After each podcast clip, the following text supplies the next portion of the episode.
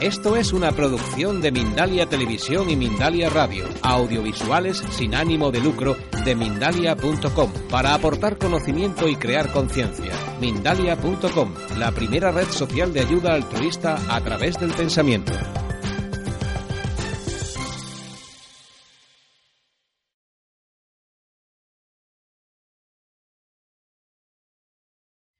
Hola, soy Sayi, tu presentadora de hoy en Mindalia.com. Buenas noches o buenas tardes, según desde donde nos estés viendo en este momento. Te damos la bienvenida a las conferencias de Mindalia en directo, donde puedes asistir gratuitamente a conferencias planetarias en directo que organiza mindaliatelevisión.com, donde además puedes encontrar alrededor de 4.000 vídeos de reportajes, entrevistas y conferencias que te ayudarán en tu proceso personal de evolución relacionado con espiritualidad, conciencia, salud integrativa y conocimiento holístico, entre otros muchos. Mindalia Televisión es un medio más de Mindalia.com, la red social de ayuda a través del pensamiento positivo, donde puedes ayudar o pedir ayuda de cualquier tipo. Miles de personas de todo el mundo están ayudando actualmente con sus pensamientos positivos, solucionando todo tipo de problemas. Mindalia es una ONG sin ánimo de lucro que tiene como uno de sus objetivos ayudar a difundir el conocimiento humano e impulsar la, solidaridad planetaria por todos los medios. ¿Cómo aprenden los nuevos niños de hoy? Por Viviana Castro. Viviana es eh, terapeuta motivacional, coach integral, asesora de padres y canalizadora. Además de ello, eh, trabajó como columnista en Chile en dos revistas, una de ellas muy conocida, se llama Ser Padre y la otra es Mirada Maga, donde suben todos los meses sus artículos donde trata diferentes temas vía online. Participó también como panelista de un programa de televisión y a, diario de asesoría a padres en su consulta y vía online como terapias, mm, terapias motivacionales y canalización energética. Eh, Viviana, bienvenida. Como bien tú decías, mi nombre es Viviana Castro, les doy la bienvenida a esta conferencia eh, y poder entregarles y brindarle eh, todo lo que sea aporte para ustedes y sus hijos. Eh, soy terapeuta motivacional, coach integral, como bien decía Sally, asesora de padres y columnista de dos revistas acá en Chile. Más tengo mi consulta donde atiendo a muchos pacientes a través de canalización y asesorías para papás. Bien, vamos a dar hoy inicio eh, a esta conferencia, esperando ser un aporte para cada uno de ustedes. Eh, espero que estén muchos papás mirando esto. Eh, y empezar comentando, ¿cierto?, de que hoy día el tema es cómo aprenden los, nuevos niños hoy día. comentarles que, bueno, he estado durante seis años ya atendiendo pacientes y asesorando a padres con diferentes inquietudes, donde han llegado a acercarse a mí para ver cómo pueden hacer, porque están muy colapsados por sus hijos. Y es hoy día el tema que involucra a muchos padres, un colapso a nivel mundial, y así lo he visto, lo he estudiado, con respecto al tema de cómo poder estudiar y poder ver cómo ayudar a nuestros pequeños en el colegio. Generalmente y hoy día a diario estamos viendo a través de todo el mundo, ¿cierto? Em, que los padres llegan colapsados porque en los colegios están siendo los niños diagnosticados con déficit atencional, lo cual eh, yo en lo personal siento que eh, es algo que si bien es cierto eh, existe, pero a título muy personal y es una, opinión muy, muy mía, debido a, grandes estudios que he hecho, el déficit atencional hoy día está siendo una etiqueta para muchos niños del mundo. Y lo cual yo a través de este tipo de programas quiero hacer un aporte para poder ayudar de que esto así no sea. ¿Y por qué hablo de esto? Porque hoy día los niños vienen con una energía distinta, vienen con una eh, motivación bastante grande a través de la cual reciben eh, a través de Internet, de los computadores y de los juegos que hacen a diario y están a veces horas y horas eh, enfrente a ello. Por lo cual, cuando a mí me dicen que un chico tiene déficit atencional, me cuestiono y, le digo a los padres que cuestionen un poco qué es lo que es el déficit atencional. Si bien es cierto, eh, es algo que hoy día eh, está siendo eh, para muchos papás un tema, les puedo decir que se pueden quedar tranquilos, porque en lo personal siento que lo único que necesitan los chicos de hoy día, y lo he visto a través de mis tratamientos en consulta, motivación y que los, los aprendan a entender y a manejar un poco la energía que ellos tienen que es tan desbordante. Eh, los chicos entran al colegio eh, en los primeros años de estudio, ¿ok? Ellos eh, están constantemente haciendo cosas lúdicas. ¿A qué me refiero con esto? Los años de, primer, de los primeros años de preescolar es kinder y prekinder, y ahí, cierto, los niños están constantemente haciendo juegos, están encajando figuras y todo ese tipo de cosas. Y aquí la mayor eh, parte del tiempo los padres no tenemos ningún tipo de inconveniente con nuestros pequeños, porque si bien es cierto, eh, ellos están llevando una vida muy normal en el colegio y están siendo eh, inyectados, por decirlo de alguna forma, a través de, todo lo que es didáctico.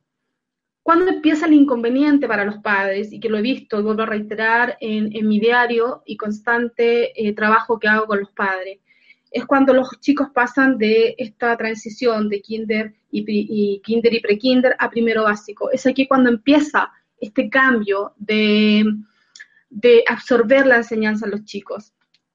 Es un cambio muy brusco eh, y asustadizo muchas veces, más que para los pequeños, yo diría que para los padres, donde se empiezan a cuestionar cómo va a ser este proceso y donde empezamos a, ver que cierta medida que va pasando el tiempo, nuestros hijos se ponen inquietos en el colegio y somos llamados por los profesores, ¿cierto?, para decirnos que nuestro hijo está inquieto y que tal vez habría una posibilidad de empastillar a estos niños.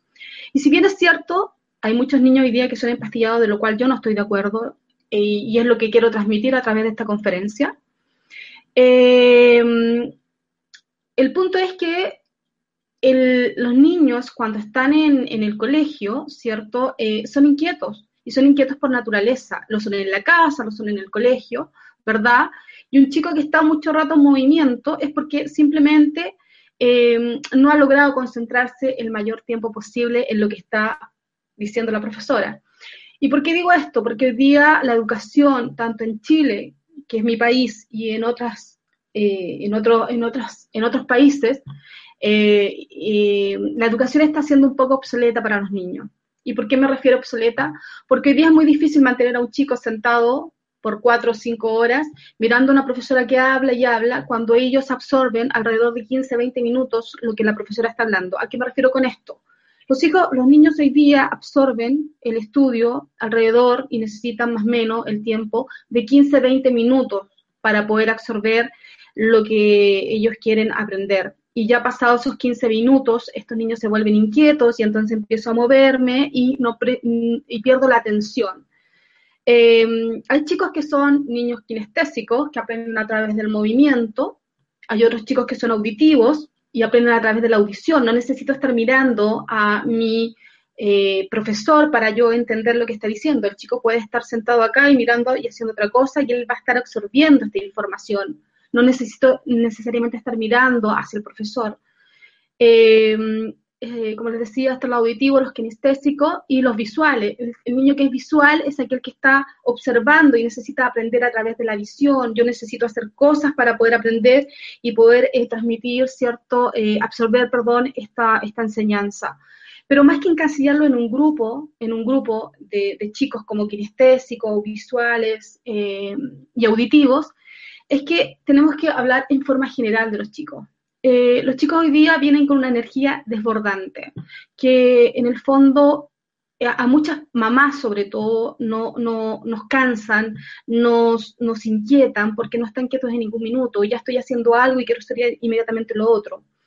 Y es aquí donde les digo a los papás que tienen que tener la mayor tranquilidad posible, porque cuando ustedes les hablan de que sus chicos son inquietos y que a lo mejor no absorben lo que están aprendiendo en el colegio y les mandan notas y todo esto, quiero que mantengan la tranquilidad porque si ustedes no mantienen la tranquilidad como papá, le estamos entregando a nuestros hijos la inquietud de que no confiamos en ellos, de que no confiamos en lo que, de que lo que ellos son capaces. Y esto se hace a través de entregar esa, esa, esa confianza a nuestros hijos. ¿Y cómo lo hacemos? De la siguiente forma. Cuando nuestros hijos empiezan el colegio, generalmente, ¿cierto? Van de buzo los primeros años, eh, y como les decía, y vuelvo a reiterar, tiene una educación que es bastante, es bastante, es bastante entretenida para ellos y también para nosotros porque todavía no, no, no empezamos los estudios. hasta que llegamos a primero básico. Pero nadie le enseña a los chicos y que, mm, no sé, me imagino que aquí en esta conferencia hay varios papás que están escuchando y a lo mejor se van a sentir identificados con esto, de que no nos enseñan y no nos dicen eh, cómo criar a nuestros hijos. Y tampoco eh, le decimos a nuestros hijos cuando empiezan la etapa del colegio, que salen bruscamente de la casa al colegio a aprender y los separan de la madre en este caso, eh, no les enseñamos a qué van al colegio, no les decimos para qué van al colegio y qué importante es decirle a nuestros hijos por qué van al colegio. Es importante porque ellos toman conciencia de que ir al colegio es algo que es entretenido, es algo que realmente forma parte de mi vida, es como lavarme los dientes todos los días. Y en el fondo, con eso yo hago que mi hijo aprenda y absorba que esta, este aprendizaje, o sea, esta transición de aprender, de ir al colegio, de ponerme la mochila y salir todos los días a cierta hora a estudiar, es porque me va a servir para la vida para la vida, para lo, que, voy a hacer el día de mañana. Cuando nosotros le entregamos estas herramientas tan simples a nuestros hijos, ayudamos a que ellos puedan entender el proceso de aprendizaje y verlo de una manera lúdica y hacerse consciente de que esto es algo que es positivo para ellos el día de mañana.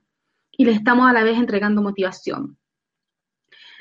Cuando luego de esta transición, vuelvo a reiterar, pasamos a primero básico, tampoco nos dicen nuestros padres que viene este cambio, que viene un cambio que va a ser importante, donde voy a dejar, ¿cierto?, esta parte donde yo hacía cosas eh, de juegos, que era todo lúdico, ¿cierto? Y que voy a entrar en una etapa de exigencia, de exigencia, pero hablando sobre los chicos de forma muy natural y sin eh, producir ningún tipo de, de, de, ¿cómo se llama?, de esto, de preocupación en ellos, ni inquietarlos, sino que haciéndolo algo tan normal como parte de la vida.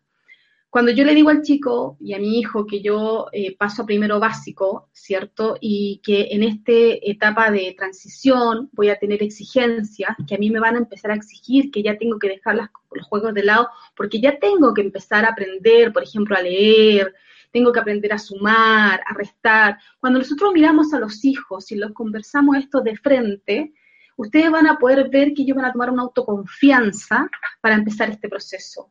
Y también van a poder ustedes tener más tranquilidad de que su hijo está absorbiendo esta información de una manera eh, para la vida y para que ellos puedan ir haciendo mejor este proceso. Ahí empieza la transición en, en nuestros pequeños. Eh, y posteriormente a ello, cuando ya empezamos esta etapa del colegio, en el primer año básico de estudio, donde empezamos, ¿cierto?, a, introducir a, la enseñanza de los niños diferentes ramos, lo importante es que ustedes vayan con ellos en la primera etapa eh, aprendiendo a desarrollar lo que es la responsabilidad. Qué importante es la responsabilidad que le damos los padres a nuestros hijos. Eh, nosotros muchas veces como padres exigimos que nuestros hijos sean de una forma, pero nosotros no damos esa posibilidad a nuestros hijos. Difícilmente podemos pedir a nuestros niños hoy día que sean eh, motivados si yo, por ejemplo, salgo todas las mañanas demotivado al trabajo y siento, cierto, que, esto me pesa, que me da la trabajar, que es distinto cuando nosotros, nuestros hijos nos ven motivados en la vida. Si nuestros hijos nos ven motivados en la vida, van a tener motivación y van a tener un porqué para luchar el día de mañana. Y donde primero lo empiezan a hacer es en la etapa del colegio, que es lo más importante. Es importante que ellos tengan un ritmo de estudio. Y es lo que aquí le digo a los papás y, les digo a ustedes que día están en esta conferencia. Qué importante es que nuestros hijos tengan hábitos de estudio. Yo no le puedo pedir a mi hijo que, no te, que, que, me rinda eh, una materia, ¿cierto? Y se saque la mejor nota si él no tiene hábito de estudio. Yo sé que hoy día hay muchos papás que trabajan, de que no hay tiempo, pero el tiempo los hijos lo necesitan y vaya que necesitan el tiempo nuestro para poder ellos avanzar en la vida sobre todo en la primera etapa de, su niñez, que, es tan importante. Entonces, aquí es cuando le digo a los papás que ellos tienen que aprender a entregarle esta herramienta a los niños. ¿Y cómo esto se hace? Esto se hace de la siguiente forma. Poder hacerlos partícipes a nuestros niños desde los 5 años, 6 años que están ya en la etapa del primero básico, donde empiezan a exigirles, de que ellos se hagan partícipes de ellos tomar sus propias responsabilidades. Y tal vez ustedes dirán, son niños tan pequeños.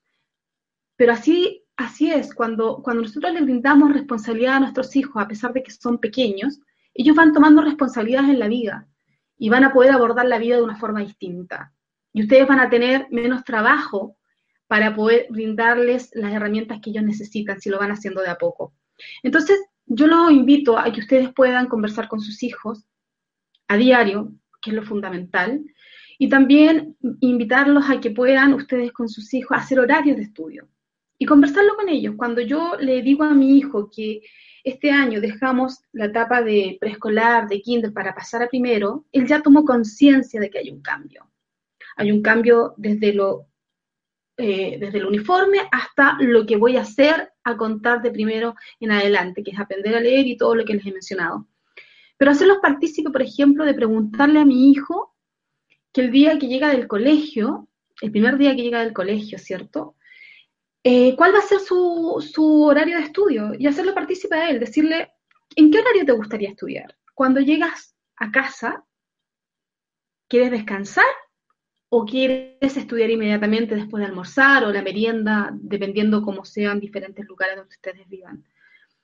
Y entonces el niño le va a responder y le va a decir probablemente que quiere estudiar a lo mejor después de ver un rato de televisión, 15, 20 minutos. Pero ya ustedes lo están haciendo consciente y le están dando a él la responsabilidad de que él tiene que tomar esa responsabilidad así así porque él la eligió. Y este niño va a empezar a tener el hábito de estudio. Y el hábito de estudio va a ser todos los días 15, 20 minutos. ¿Por qué? Porque el niño de hoy día, muchos niños de hoy día ocupan el hemisferio derecho. ¿Ya? Y al ocupar el hemisferio derecho, nuestros niños aprenden de una forma distinta, sumado a la energía. ¿Ok? Eh, esto hace que nuestros niños ya hoy día no necesiten estar horas y horas sentados frente a algo para aprender, porque necesitan solamente 15, 20 minutos para aprender, ¿ok? Pero si este niño igualmente ustedes ven que necesita más tiempo, porque los hay también, niños que necesitan más tiempo de estudio, no sacamos nada tampoco tenernos más de 15, 20 minutos. Necesita poder respirar, mandarlos a dar una vuelta, de que ellos tomen un rato de respiro y volver a retomar los estudios. ¿Para qué? Para que ellos puedan bajar esa, esa, esa ansiedad, esa energía y volver a retomar los estudios y seguir eh, más eh, tranquilos y más eh, quietos estudiando y ustedes puedan también lograr que ellos se concentren. Esa es la primera parte que lo que yo les daría como consejo a los padres, poder llevar a los hijos a que puedan tener hábitos de estudio. Y los hábitos de estudio se hacen en conjunto con los hijos, tomando ellos la conciencia y la responsabilidad de tomar este tiempo para estudiar, ¿cierto? Y para hacerme responsable de, de mi materia o de lo que tenga que, ejercer en el colegio. Posteriormente a eso, yo invito a los papás a que ustedes tengan en un lugar especial de la habitación, en una sala de estudio, donde tengan el lugar donde estudian los hijos, porque es fundamental tener un lugar específico donde estudiar. Yo, no puedo llevar a mi hijo hoy día a estudiar aquí y después llevarlo al comedor o al living. Ellos tienen que tener un lugar que sea el físico y es donde él va a estudiar. ¿Por qué? Porque lo están haciendo consciente de que ese es el lugar que él necesita y que va a tener para estudiar, ¿ok? Y el día de mañana no van a tener que repetirlo porque ya lo va a tener incorporado a él. Entonces lo importante aquí es que ustedes, por ejemplo, tengan algún mural donde puedan poner lunes a viernes, ¿ok? Una weekly, como se dice, donde puedan poner de lunes a viernes todas las materias que ellos tienen, sobre todo cuando son pequeños, a la edad de 5 o 6 años, donde no leen pero donde yo ya le puedo empezar a ejercer responsabilidades. ¿Y cómo lo hago? Anotando en una, en una pizarrita de corte de lo que ustedes tengan, ¿cierto? Lo que tiene el niño para, para hacer en el colegio en la semana. Por ejemplo, el lunes tengo que estudiar matemática, el martes tengo una prueba de esto y así. Entonces, ¿ustedes qué hacen con esto? Cuando tienen que armar sus mochilas para el día siguiente, que lo ideal es ponerle horarios, lo fundamental es que los niños duerman ocho horas que es muy importante para que ellos puedan rendir mejor en el colegio.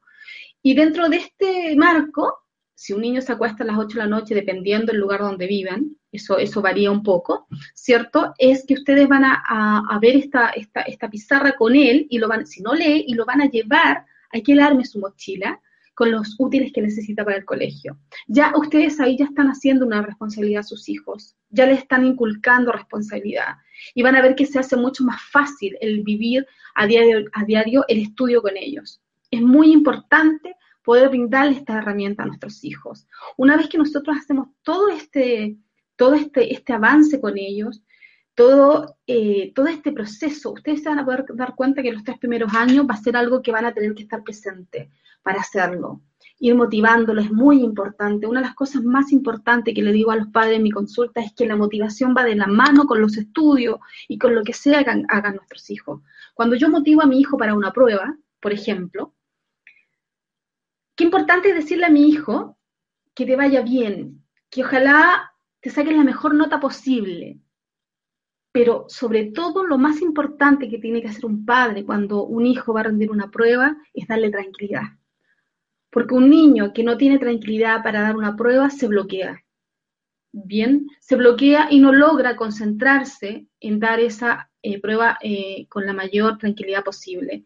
Es importante también de que cuando ellos estudian, ¿cierto? Decirles que lo más importante es que él estudió y que ustedes lo vieron estudiar y que de momento que va a la prueba, aunque se saque un 5, que es la nota que no, no sé qué notas se manejan afuera, pero aquí en Chile un 5 es una nota más o menos medianamente regular buena. El 6 y el 7 ya es lo máximo. Pero si ustedes ven que su hijo estudió y se sacó un 5, no que llegue a la casa y lo repriman, porque entonces, ¿qué van a hacer? Todo lo avanzado que han podido hacer en motivación lo van a retroceder.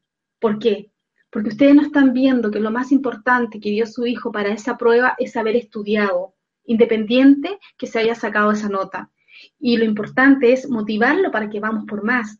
Tal vez estudiamos, pero nos sacamos un 5, a lo mejor era para una mejor nota, pero esta vez no se pudo. Tal vez, y tiene que ser así, lo vamos a ir logrando de a poco. Pero nunca perder, perder la motivación en nuestros hijos, que es lo más importante.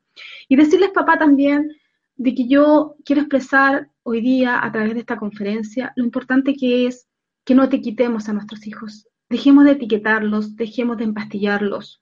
Nuestros hijos son niños que vienen hoy día con una energía desbordante, con mucha información desde computadores, celulares, todo lo tecnológico. Por tanto, es casi muy imposible muchas veces poder tener a un niño sentado en una, una aula de clases tanto tiempo concentrado en una profesora que habla y habla, es casi imposible poder hacerlo. Los niños son inquietos por naturaleza y como son inquietos por naturaleza, con eso nos demuestran que están sanos. Y lo más importante que quiero aquí transmitir en esta conferencia es que la motivación, vuelvo a reiterar, es lo más vital para nuestros hijos, es lo más vital para, para la vida de nuestros hijos. El enseñarles que las cosas en la vida se pueden lograr a pesar de lo difícil que sea, pero ojo, teniendo conciencia de que yo como padre tengo que también dar ejemplo de eso. Yo no le puedo pedir a mi hijo que él sea el mejor si yo estoy todo el día quejándome, si yo estoy todo el día repotricando o reclamando, ¿cierto?, que la pega, que esto que no resulta. No podemos pretender que nuestro hijo sea el, día de mañana brillante si nosotros no le entregamos esa herramienta nuestros hijos no necesitan que, nosotros, em, que ellos sean como nosotros, eh, eh, si nosotros no le damos el ejemplo. Es decir, ellos van a ser como ellos quieren ser en la vida y lo más importante que ellos disfruten, pero nosotros damos las herramientas para eso. Eso es de mucha importancia. Yo lo que quiero realmente y, y les quiero transmitir es que yo no quiero que se empastillen más niños, ni en Chile ni en ningún otro lugar. Hay niños que he tenido en mi consulta que realmente han sido empastillados y que realmente no pasa por ahí esto. Esto pasa porque solamente necesitan motivación y poder canalizar esa inmensa energía que traen. Son niños que son mucho más intuitivos, mucho más emocionales. Y con esto puedo mencionarles también que hay niños que son índigo, otros cristales, pero que voy a dejar esa, esa, esa, esa charla y ese tema, o sea, ese tema, perdón, para otra conferencia que también encuentro que es de vital importancia. Eh, no se asusten, no se asusten con los chicos de hoy día.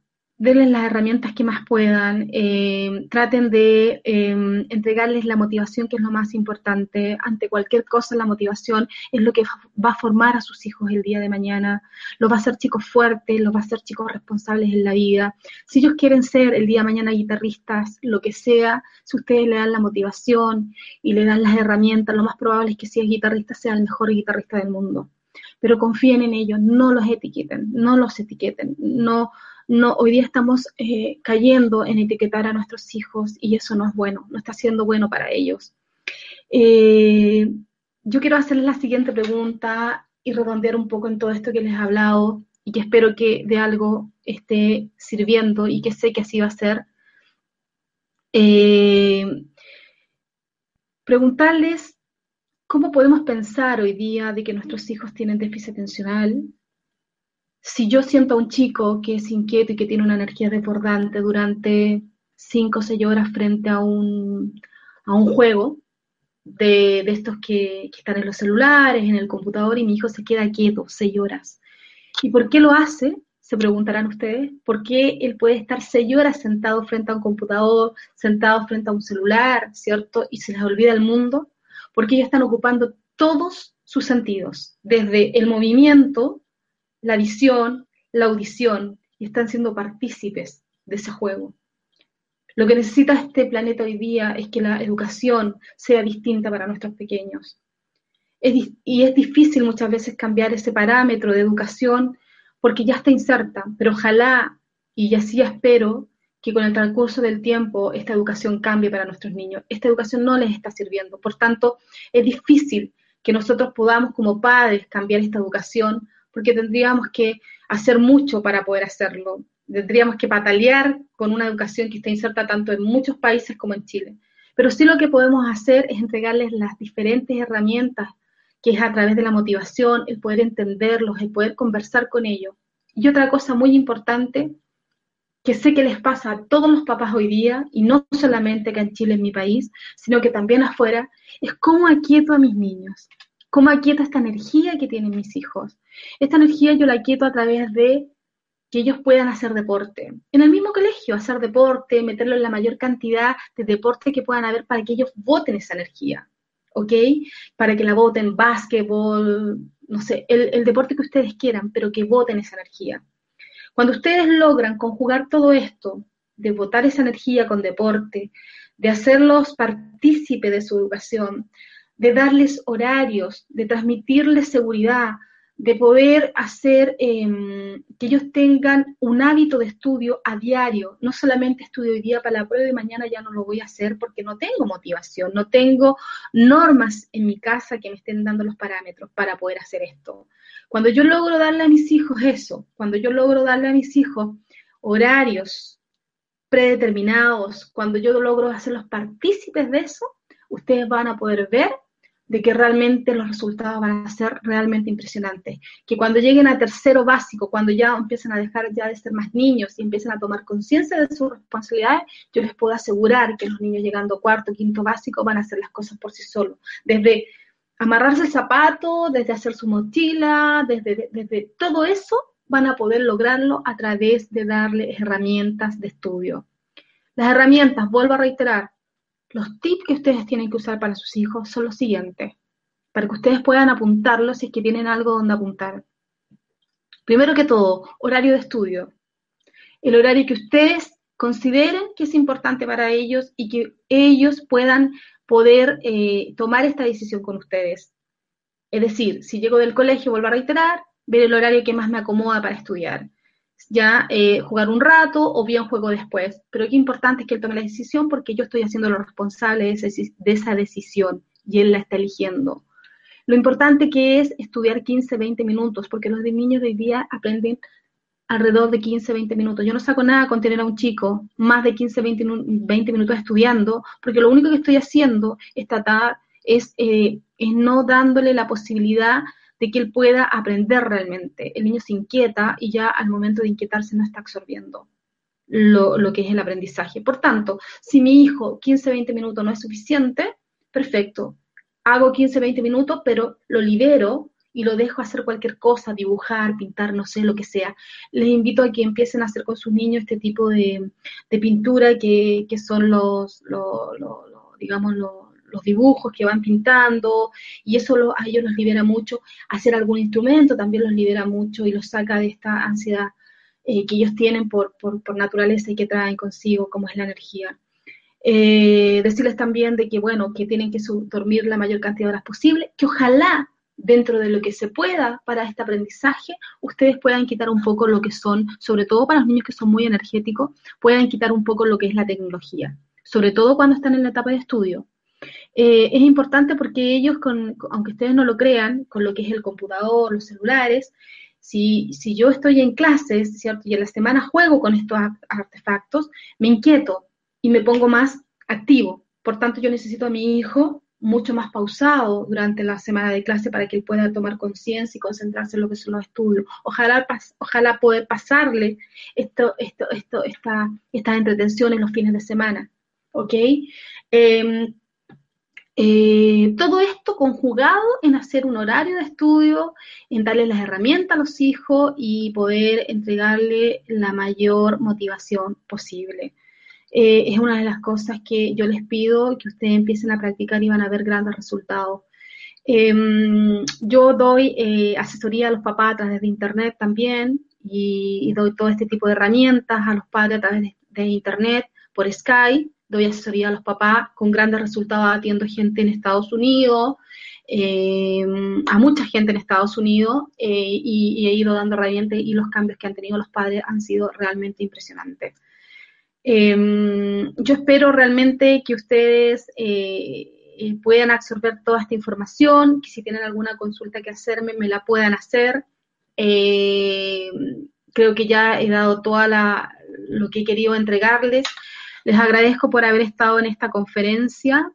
Em, y cualquier pregunta que ustedes deseen hacerme en este instante, pueden hacerla.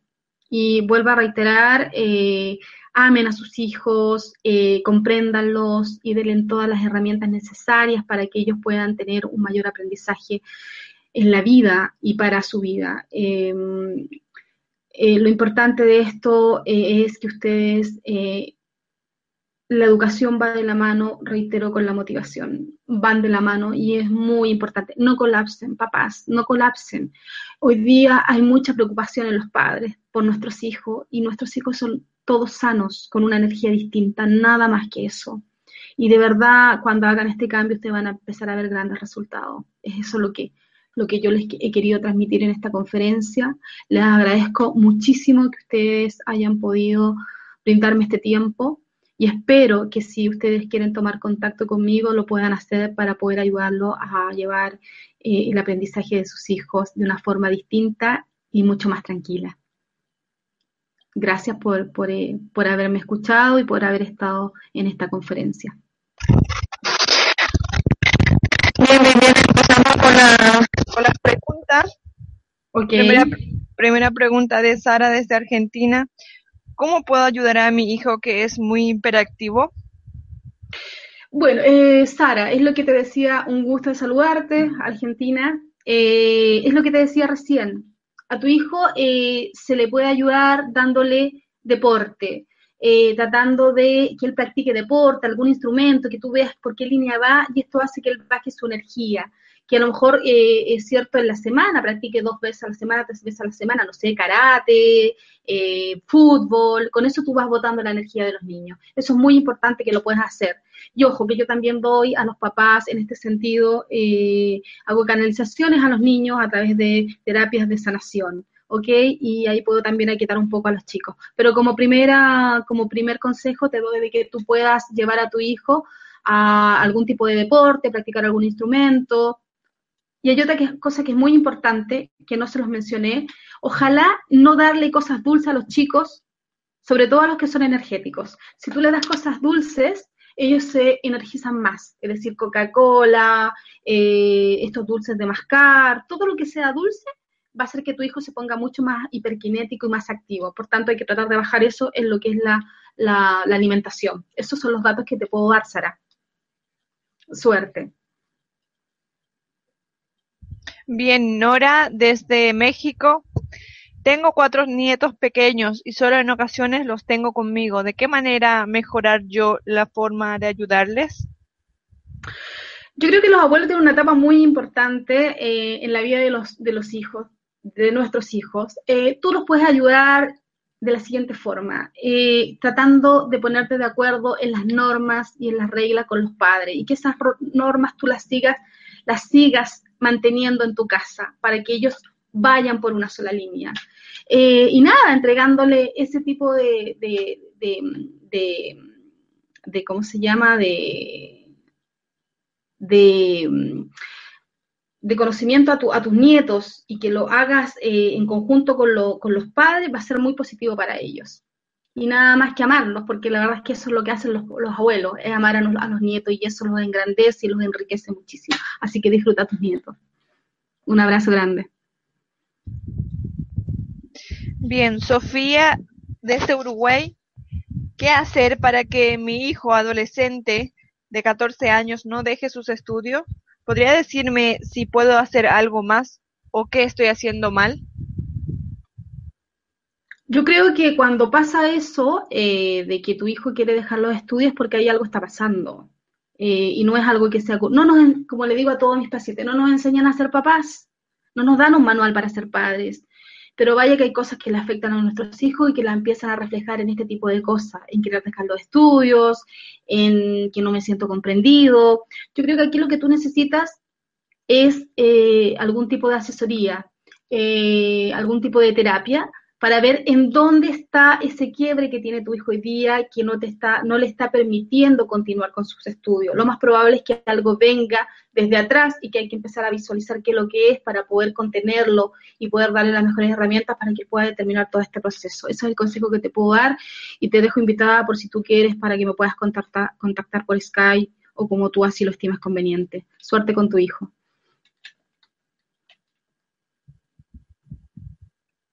Luz desde Estados Unidos. ¿Cuál es, el ¿Cuál es el verdadero papel de los maestros en las escuelas?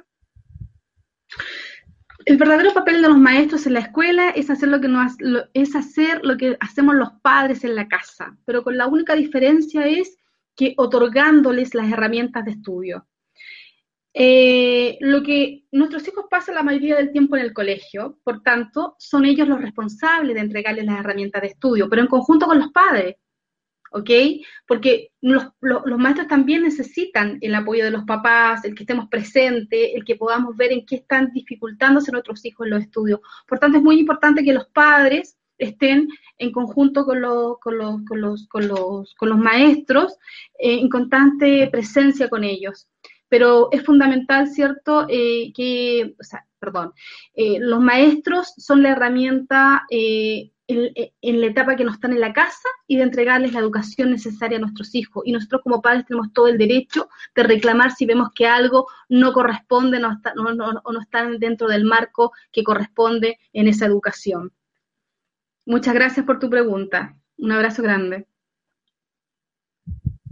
Un comentario de De este Paraguay eh, excelente charla porque, porque es un tema muy importante para nosotros. Hoy día se ve mucho que los padres exigen que los niños tengan mejores notas en las escuelas y, y no dan ninguna motivación para ellos y acaban eh, deprimiéndose. Eh, así es, qué importante es que nuestros niños sepan que el colegio no es un castigo, el colegio es un lugar donde yo voy a aprender, donde voy a absorber información para ser el día de mañana una persona importante en mi vida y ser feliz con lo que voy a hacer el día de mañana, ya sea si soy guitarrista, pintor, y que los padres podamos entender y los maestros puedan entender que los niños tienen derecho a ser felices y hacer el día de mañana y levantarse temprano en la mañana a hacer lo que a ellos les gusta. Qué buen, qué buen, qué buen punto tocaste ahí y qué importante es eso, y, tienes toda la razón. Eh, hoy día los niños están siendo medicados y están siendo etiquetados y eso les está haciendo mucho daño y es por eso que hoy día he querido dar esta conferencia. Muchas gracias por tu, por tu, por tu comentario. Muchas gracias por, por, por ese aporte. Un abrazo grande. Y una pregunta desde Dircilei también desde Paraguay. ¿Los niños hoy día son más energéticos que antes o solo se sienten más libertad de expresarse? Aquí hay un punto muy importante que lo voy a dejar probablemente para alguna otra charla. Yo veo también a los niños índigos, cristales, diamantes y estrellas. O sea, estrellas que son todo uno. Aunque ustedes no, aunque ustedes no lo crean, los niños de hoy día vienen con una energía desbordante es natural en ellos, pero hay chicos que son con energía índigo, cristal, y eso es un tema que voy a tocar si tengo la oportunidad de hacerlo en alguna charla aquí en Mindalia. Y eh, sí, la energía, eh, ellos traen una energía que es desbordante y no hay que asustarse, simplemente hay que aprender a manejarla, sobre todo cuando tenemos chicos que son índigos, cristales, que se manejan de manera distinta, tienen emocionalidad distinta, espiritualidad distinta, son niños muy especiales pero no son niños raros, porque muchas veces los vemos como niños raros. Son los niños que sufren de bullying en el colegio, son los niños que, que les pasan muchas cosas y que tenemos que los papás aprender a poder hacerlos fuertes y que sean menos sensibles porque vinieron a hacer grandes cambios a este planeta, aunque ustedes no lo crean. Así que quédate tranquila. Un abrazo grande. Bien, Alicia desde Francia. Intento educar a mis hijos según eh, una manera más abierta, con libertad, pero con sus responsabilidades. Pero claro, luego se van con sus abuelos y el abuelo es muy autoritario y le pone ciertas le pone cientos de normas.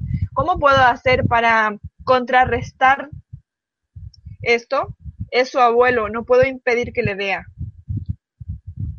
Es lo que decía recién en la conferencia y lo que, eh, hola, un gusto, un abrazo grande para ti, gracias por tu pregunta. Eh, es lo que decía recién en la conferencia, los niños tienen derecho a disfrutar a sus abuelos, no se los podemos quitar porque es parte de la vida.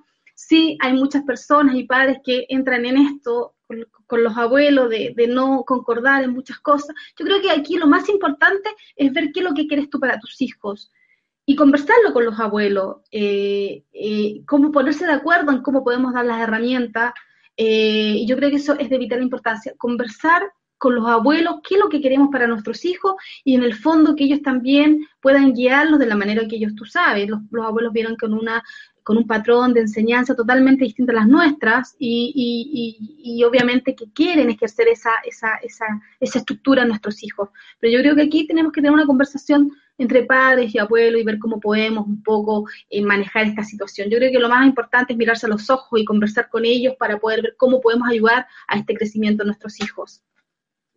Eso es lo que te puedo dar como consejo. Muchas gracias por tu pregunta. María Lourdes desde España. Me, gusta, me gustaría saber qué hacer con niños que han sido unos brillantes estudiantes en educación primaria y en la adolescencia abandonan los estudios. ¿Cómo motivarlos? Yo creo que aquí lo más importante es ver, a ver, la motivación es una cosa y va de la mano con la educación, pero es muy importante que esa motivación empiece desde pequeño. Desde pequeño, desde los cinco años en adelante, porque tú vas formando esta motivación en los niños. Cuando tú me dices que hay un chico que abandona los estudios a los 18, 20 años y que no tuvo motivación, no tuvo la contención de los padres es muy difícil que podamos hacer algo, no imposible, pero sí lo que se puede hacer ahí, que yo creo que va más allá de la motivación, ver qué está pasando con ese chico, qué es lo que está haciendo que él abandone los estudios, lo mismo que le dije a la otra a la otra persona que, me hizo la consulta. Eh, yo creo que más que, que, eso es ver qué es lo que está pasando con el chico. Ahí hay algo que está haciendo un quiebre, que el niño está abandonando los estudios. Esto no es porque sí. Todo lo que pasa en la vida de nuestros hijos, ya sea de cosas negativas que le van sucediendo, que tú vas viendo visualmente como papá que está, que está viendo un trastorno en él, es porque algo ese niño está reclamando y tenemos que ver qué es lo que es. Y que no es solamente con pastilla ni con psicólogo, yo creo que muchas veces va más allá de eso. Yo no, yo no soy psicóloga, yo soy terapeuta motivacional. Mm, soy enemiga de empastillar a los niños, soy enemiga de, de que tú puedas ver el sol si no aprendes a hacerlo desde una forma más eh, natural eh, eh, y sin empastillar. Entonces yo creo que ahí lo que hay que hacer es poder ver eh, cómo ayudar a ese chico y dónde está el quiebre que está produciendo eso. Gracias por tu pregunta, un abrazo grande. Analía de, desde Perú pregunta, ¿qué opinas del acoso escolar? ¿Puedes darme algún consejo para evitar que mis hijos lo sufran? Uf, el acoso escolar es algo que dentro de todas las cosas que pasan hoy día está muy en boga me refiero muy, muy, muy, muy, muy de moda. Yo creo que lo más importante aquí eh, en el hacer con nuestros hijos de la cosa escolar es hablar con ellos transparentemente, hablarles de que a la edad que ya puedas hacerlo, obviamente, un chico de 5 años es difícil que le puedas hablar de acoso sexual porque es un niño todavía, pero a la edad de 10, 11 años, 9 años, los niños hoy día vienen con una conciencia muy abierta, aunque nosotros no lo sepamos. Acoso escolar. Perdón, acoso, perdón, perdón, perdón, me equivoqué. acoso escolar. Escolar, sí. Ah, la ley del acoso escolar es, eh, eh, eso se refiere así como, eh, por favor explícame un poco, como al bullying. Sí, sí. Ah, ok, perfecto. ¿Qué podemos hacer en ese sentido? Es fortalecer a los chicos, a nuestros hijos, en la parte de la sensibilidad. hay muchos chicos hoy día que eh, son muy débiles de carácter. Lo que tú tienes que hacer es fortalecer a tu hijo, porque esto se ha dado siempre. Lo que pasa es que hoy día es, eh, es cierto, más, mm, es, más dado, es, más abierto. Pero cuando tú formas a tu hijo en la parte sensible y lo fortaleces, es lo más probable que él va a poder enfrentar todo esto. Porque tú no puedes alejar a tu hijo de, vivencias de la vida. Si tú arrancas a tu hijo de la vivencia de la vida, no va a poder enfrentar las cosas que va a tener que pasar en su vida el día de mañana. Por tanto, no hay que sacarlo, pero sí defenderlo y darle las herramientas para que esto pueda abordarlo de manera distinta. Si no logras hacerlo a través de él, bueno, llamar a, juntar eh, al colegio y reclamar lo que tú estás viendo para poder apoyar a tu hijo en este tipo de acoso. Gracias por tu pregunta. Un abrazo. David desde Barcelona, España. Eh, tengo dos hijos con personalidades muy diferentes. Uno es muy eh, retraído y tímido y el otro mucho más abierto y comunicativo. Eh, ¿Cómo puedo hacer en casa para educar de manera uniforme a ambos, pero sin perjudicar a ninguno de los dos? ¿Tengo que poner normas diferentes, tratarlos de manera diferente? David, hola, encantada de saludarte. Sí. A ver, aquí no, aquí hay que hacer una, una gran diferencia. Cuando nosotros tenemos hijos, podemos tener dos hijos, tres hijos, eh, en número, y todos nuestros hijos tenemos que tener conciencia como padres que son distintos. Lo que necesita uno no es lo que va a necesitar el otro. Puede que uno sea excelente para el inglés y otro puede ser que sea excelente para las matemáticas. Lo que tú tienes que hacer acá es llegar a un consenso donde tú veas, donde ellos vean, perdón, de que esta este apoyo, este apoyo motivacional que tú estás dando es para ambos y fortalecerlos en, en, sus, en sus habilidades a cada uno, no desmerecer la habilidad del otro, porque no van a ser nunca iguales, los hijos nunca son iguales, hay uno que puede ser mucho más emocional y otro puede ser mucho más sensible, pero tú tienes que destacar en ellos sus cualidades y para eso le das las herramientas a través de la motivación ¿cierto? Ayudándolos y fortaleciéndolos a cada uno de sus maneras de ser distintas que tienen. No necesariamente porque sean hermanos tienen que ser iguales. Ojo con eso, hay muchos papás que se equivocan. Mi, hijo que está en el colegio, por, poner un ejemplo, bilingüe, a lo mejor mi, niño menor no va, no, no va a poder ir a un colegio bilingüe porque no tiene la capacidad de mi otro hijo. ¿Me entiendes? Pero tú eso lo vas viendo con el tiempo. Pero tú tienes que exigirle a tu hijo, si tienes que pedirle, tienes que motivarlo de que él puede, de que las cosas las puede lograr. ¿Ok? Aquí no se hacen diferencia. Cuando tú haces diferencia entre un hijo, un hijo, no, un hijo y otro, es el gran, muy, muy fuerte el daño que puedes hacer inconscientemente. Por eso que digo que a los padres no nos dan manuales para ser papás. Así es que te mando un abrazo grande y lo más importante es, como te vuelvo a decir David, es que tú puedas ver eh, y motivar a tus hijos de acuerdo a sus capacidades. Y a lo mejor, cierto, que si tienen estudios en conjunto, puedan estudiar los dos a la misma hora, porque si tú te haces estudiar a uno más que el otro, el otro se, te va, se te va a ir en contra y te va a decir, ¿por qué a mí? La idea es poder conjugar esto entre ambos para que no vean diferencia en ese sentido. Te mando un abrazo grande, David, gracias por tu pregunta. Sergio, desde, desde Madrid, España, pregunta, ¿qué es para ti el autismo? ¿Qué es para mí el autismo? Para mí el autismo son chicos maravillosos. Yo creo que cada... Yo no etiqueto, no etiqueto, Sergio, a los chicos de ninguna forma y en ningún caso. Para mí son todos los niños inteligentes en diferente medida. Y, y, un niño autista, uff, vaya que son inteligentes, aprende de manera distinta tal vez, pero son chicos que nos pueden enseñar mucho desde su, desde su, desde su forma y desde, desde sus capacidades que vaya que tienen sus capacidades y que las pueden demostrar si les damos el ejemplo o las posibilidades para poder hacerlo. Te mando un abrazo grande, Sergio. Muchas gracias por tu pregunta. Mari desde Argentina pregunta, ¿qué opinas de los que llaman niños cristal, arcoiris y demás? ¿Estás de acuerdo con esa clasificación? Eh, hola, ¿cómo estás? Sí, obvio, es algo que trato en, mi consulta, trato niños índigos, cristales y diamantes, sé mucho de eso, por eso que dije que en algún momento espero poder hablar aquí en Mindalia de esos temas. Son niños muy especiales, son niños con capacidades desbordantes, son niños que incluso es más, nacieron desde los años 70 hasta adelante, y te podría decir que yo tengo mucho de ellos, y por eso que los entiendo. son personas que canalizamos, somos personas que intuimos, somos personas que a través de la visión podemos captar muchas cosas. Eh, son niños que ven eh, duendes y cosas cuando están pequeños y que están conectados mucho con la espiritualidad. Te podría hablar grandes y estar horas contándote de esto y espero, vuelvo a reiterar, tener una oportunidad en Mindalia para poder hablar de este tema, que es una cosa realmente maravillosa y que muchos papás tenemos niños con esta energía en casa y no tenemos idea y tienen mucho que enseñarnos. Vinieron a hacer grandes cambios a este planeta. Sí, por supuesto que creo en ello y tengo dos hijos con esa energía. Un abrazo grande para ti. Oscar desde España. ¿Por qué a veces, a pesar de educar de la mejor manera a los hijos con valores e inculcándole respeto, los hijos se comportan de manera contraria? ¿Qué he hecho mal? Aquí es cuando, cuando yo le digo a los padres que nosotros no es que hagamos las cosas mal. A nosotros no nos dan un manual para reiterar para ser papá. Yo creo que cuando los, los hijos van teniendo procesos, van teniendo cambios, eh, hay como tres cambios en la edad de cuando están pequeños, después viene la adolescencia, hay un cambio y luego hay otro cambio más. Por tanto, aquí no es que tú estés haciendo las cosas mal, yo creo que aquí lo que hay que hacer es conocer a nuestros hijos, conversar más con ellos, ver dónde estamos nosotros debilitados para poder fortalecernos.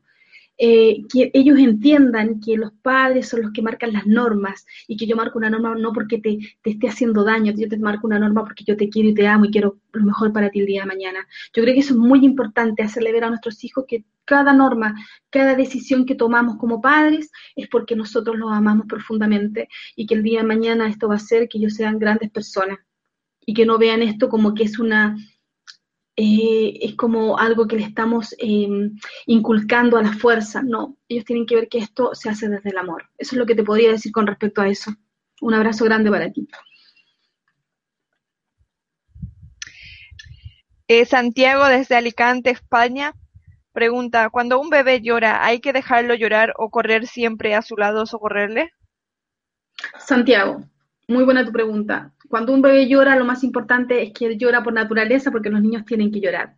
No, no es importante que tú corras al lado de él porque eh, a lo mejor verlo, contenerlo un poco, pero los niños manejan a los padres y los chicos manejan a los padres con el llanto. Por tanto, ellos tienen que aprender que tú no siempre vas a estar ahí cuando él llore, tú tienes que dejarlo ser para, hacer para que él sea también independiente y que tú no vas a, estar junto a él por una berrinche, por, por un tema de llanto y eso. Y cuando son más bebés, como en el caso tuyo, es importante que tú los puedas dejar llorar porque va a ver que si está mudado, si está con la papadada y todo y con esto te está llorando es porque claramente quiere que tú lo tomes en brazos y, cierto y estás junto a él. Por tanto, si tú tienes todas esas condicionantes y están bien y ya hiciste eh, mudar, dar papa y todo eso, el niño está llorando porque simplemente te quiere manejar con el llanto, no es nada más que eso.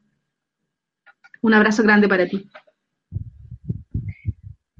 Bien, Antonia desde Portugal ¿Debería llevar a mi hijo a un colegio especial, sacarlo del sistema oficial y llevarle a uno con conceptos más abiertos y respetuosos? ¿No hará eso que se distancie de la sociedad actual a la que tendrá que regresar cuando acabe el colegio? Como consejo en lo personal, un consejo muy personal, yo creo que a los hijos no podemos sacarlos de la sociedad, porque sería como hacerles mucho daño, ¿no? Yo creo que el hijo tiene que vivir con esta sociedad. Hay muchos niños que no encajan hoy día en este sistema y yo soy una persona que me cuesta encajar en este sistema por la energía que tengo. Y sé que hay muchos niños que no encajan en el sistema, pero yo no puedo esconderme del sistema. El sistema está hecho así y por tanto tengo que aprender a vivir con ello y lo que tengo que hacer con mis hijos es enseñarlo que ellos aprendan a vivir con este sistema. Yo no saco nada con sacar a mi hijo de una educación que está siendo exigente, a lo mejor de repente media desbordante, porque el día de mañana va a llegar a un trabajo que le va a exigir lo mismo. Y si yo lo saco de esto, el día de mañana no va a saber enfrentar esas situaciones en la vida eh, cuando esté grande y adulto. Por tanto, yo te aconsejo que si tú tienes la posibilidad de tener a tu hijo en un colegio donde le las herramientas y tú estar manejando desde el lado, siempre al lado de tu hijo, esta educación, no lo saques de ahí porque en el fondo es la herramienta que va a tener para la vida, porque en el mundo y en la sociedad la educación es así hoy día. Por tanto, si tú lo sacas, no vas a saber qué hacer el día de mañana. Ese es mi consejo para ti. Un abrazo grande. Gracias por tu pregunta.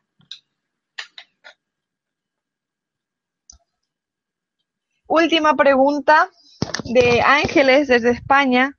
¿Qué opinas de la pedagogía Waldorf? La pedagogía Waldorf es una pedagogía que es eh, buena, pero no tiene muchas exigencias. Para mí en lo personal, no digo que ustedes tienen que tener la misma, eh, el mismo pensamiento mío. Es una decisión, o sea, es una, es una visión muy personal y que la quiero llevar a ustedes y ustedes toman eh, lo mejor de ello. Para mí la educación Warford tiene ciertas cosas que son bien y otras cosas que no me gustan, como por ejemplo, son muy libres en muchas cosas y los niños necesitan tener reglas y normas. Cuando tú a los niños le, quitas el piso de las reglas y normas, no vas a pretender que el día de mañana tú le puedas exigir algo porque va a estar siendo libre por tanto no tuvo esa herramienta. En ese sentido, no comparto con este tipo de colegio, ni el Montessori, ni el Walford, ni nada de eso, porque la sociedad, el trabajo el día de mañana no es eso. Cuando tú llegues a trabajar el día de mañana o tu hijo llegue a trabajar el día de mañana a una sociedad donde es competitiva, a una sociedad donde te están exigiendo, no le va a servir de mucho esa libertad. Eso es lo que pienso de los colegios con este tipo de pedagogía. Un abrazo grande para ti.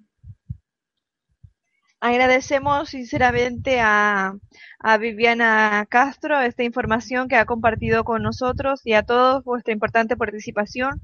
Son miles de personas las que hemos tenido hoy en Mindalia en directo desde muchos países, como por ejemplo República Dominicana, eh, Holanda, México, Estados Unidos, Venezuela, Chile, Argentina.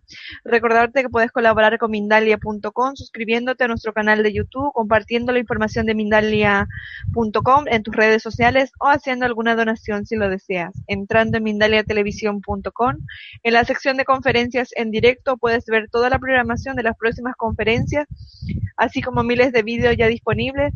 Recordar también que esta conferencia podrá verse repetida de nuevo en